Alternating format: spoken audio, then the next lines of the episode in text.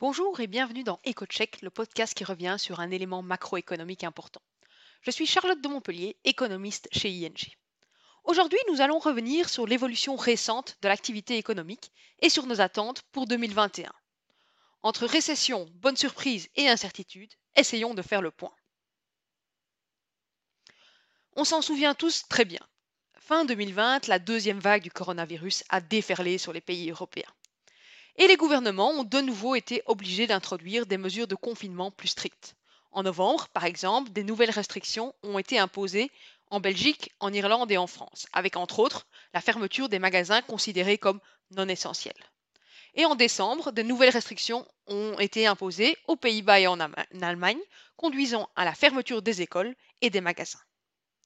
Cette situation n'est évidemment pas une bonne nouvelle pour l'activité économique.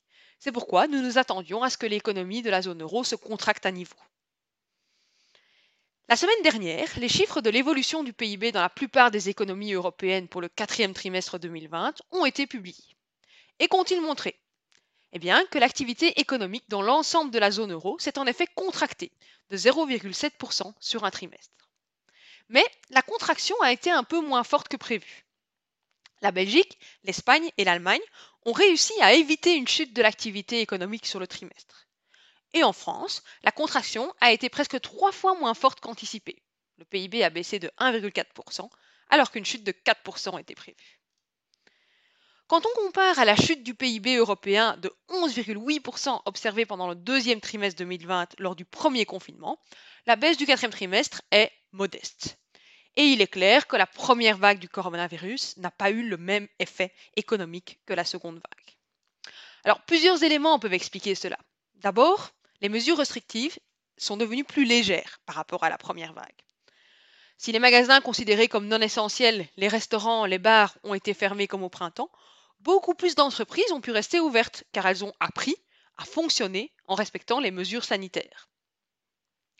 En particulier, le secteur industriel et celui de la construction ont fonctionné presque normalement et ont contribué positivement à l'évolution du PIB en Europe.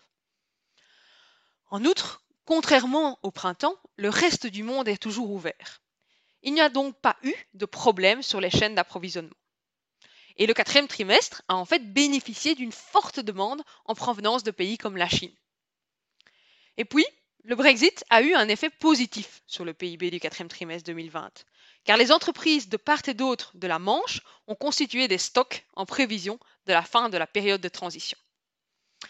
Ces éléments se sont donc traduits par des chiffres d'exportation plutôt favorables et ont stimulé la production industrielle. In fine, si un certain nombre de secteurs des services ont vu leur production s'effondrer au cours du trimestre, une forte contribution de l'industrie a limité la baisse globale du PIB. Au-delà des chiffres de croissance du quatrième trimestre, il est intéressant de regarder le niveau d'activité économique pour pouvoir comparer les pays entre eux. Et les données pour 2020 nous indiquent que l'Espagne est l'un des pays les plus touchés par la crise sanitaire en Europe. Comparé au niveau d'activité euh, qui prévalait avant la crise du coronavirus, le niveau de l'activité économique actuellement est inférieur d'environ 9% en Espagne. En Allemagne, l'impact a été un peu moins sévère. L'activité économique n'est inférieure que de 4% à celle de la fin 2019. Et la Belgique se situe entre les deux, avec 5% d'activité en moins qu'avant la crise. L'année 2020 est actuellement complètement derrière nous. La question importante qui se pose maintenant est donc la suivante. Que va-t-il se passer en 2021 Quelles sont les perspectives? Et sans surprise, les perspectives pour le premier trimestre ne sont pas bonnes. L'augmentation du nombre d'infections, en particulier en Espagne et au Portugal, est alarmante. Les confinements, actuellement en vigueur en Allemagne et aux Pays-Bas, vont peser sur l'activité économique européenne. Et la crainte de nouveaux variants plus contagieux rend plus improbable un assouplissement rapide des mesures de restriction. Enfin, la campagne de vaccination en Europe se déroule plus lentement que ce qui était prévu. Tout cela nous amène à conclure qu'une nouvelle contraction de l'économie de la zone euro est probable au premier trimestre 2021. Cela implique que la zone euro vivra probablement sa deuxième récession technique, c'est-à-dire deux trimestres consécutifs de croissance négative en 15 mois. Toutefois, à partir du deuxième trimestre, les choses s'annoncent mieux et nous pensons que l'économie pourrait reprendre sa croissance. En effet, de plus en plus de personnes seront vaccinées et la pression sur les hôpitaux pourrait donc diminuer. Cela devrait conduire à un assouplissement des mesures de confinement. Une fois que les restrictions pourront être levées, la réouverture de l'ensemble des secteurs, dont les bars, les restaurants, le tourisme, boosteront l'économie. Et, en plus, d'un point de vue macroéconomique, nous constatons que les ménages ont accumulé beaucoup d'épargne, car ils n'ont pas pu consommer autant que souhaité en 2020 en raison des fermetures. En principe, ces économies accumulées devraient pouvoir être utilisées par les ménages en 2021, ce qui relancera la consommation une fois que les mesures de confinement auront été assouplies.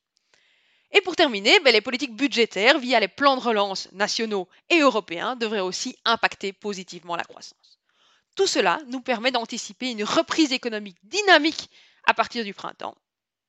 Sur cette note positive, en ces temps compliqués, je vous dis à bientôt pour un nouveau podcast économique. Merci pour votre écoute.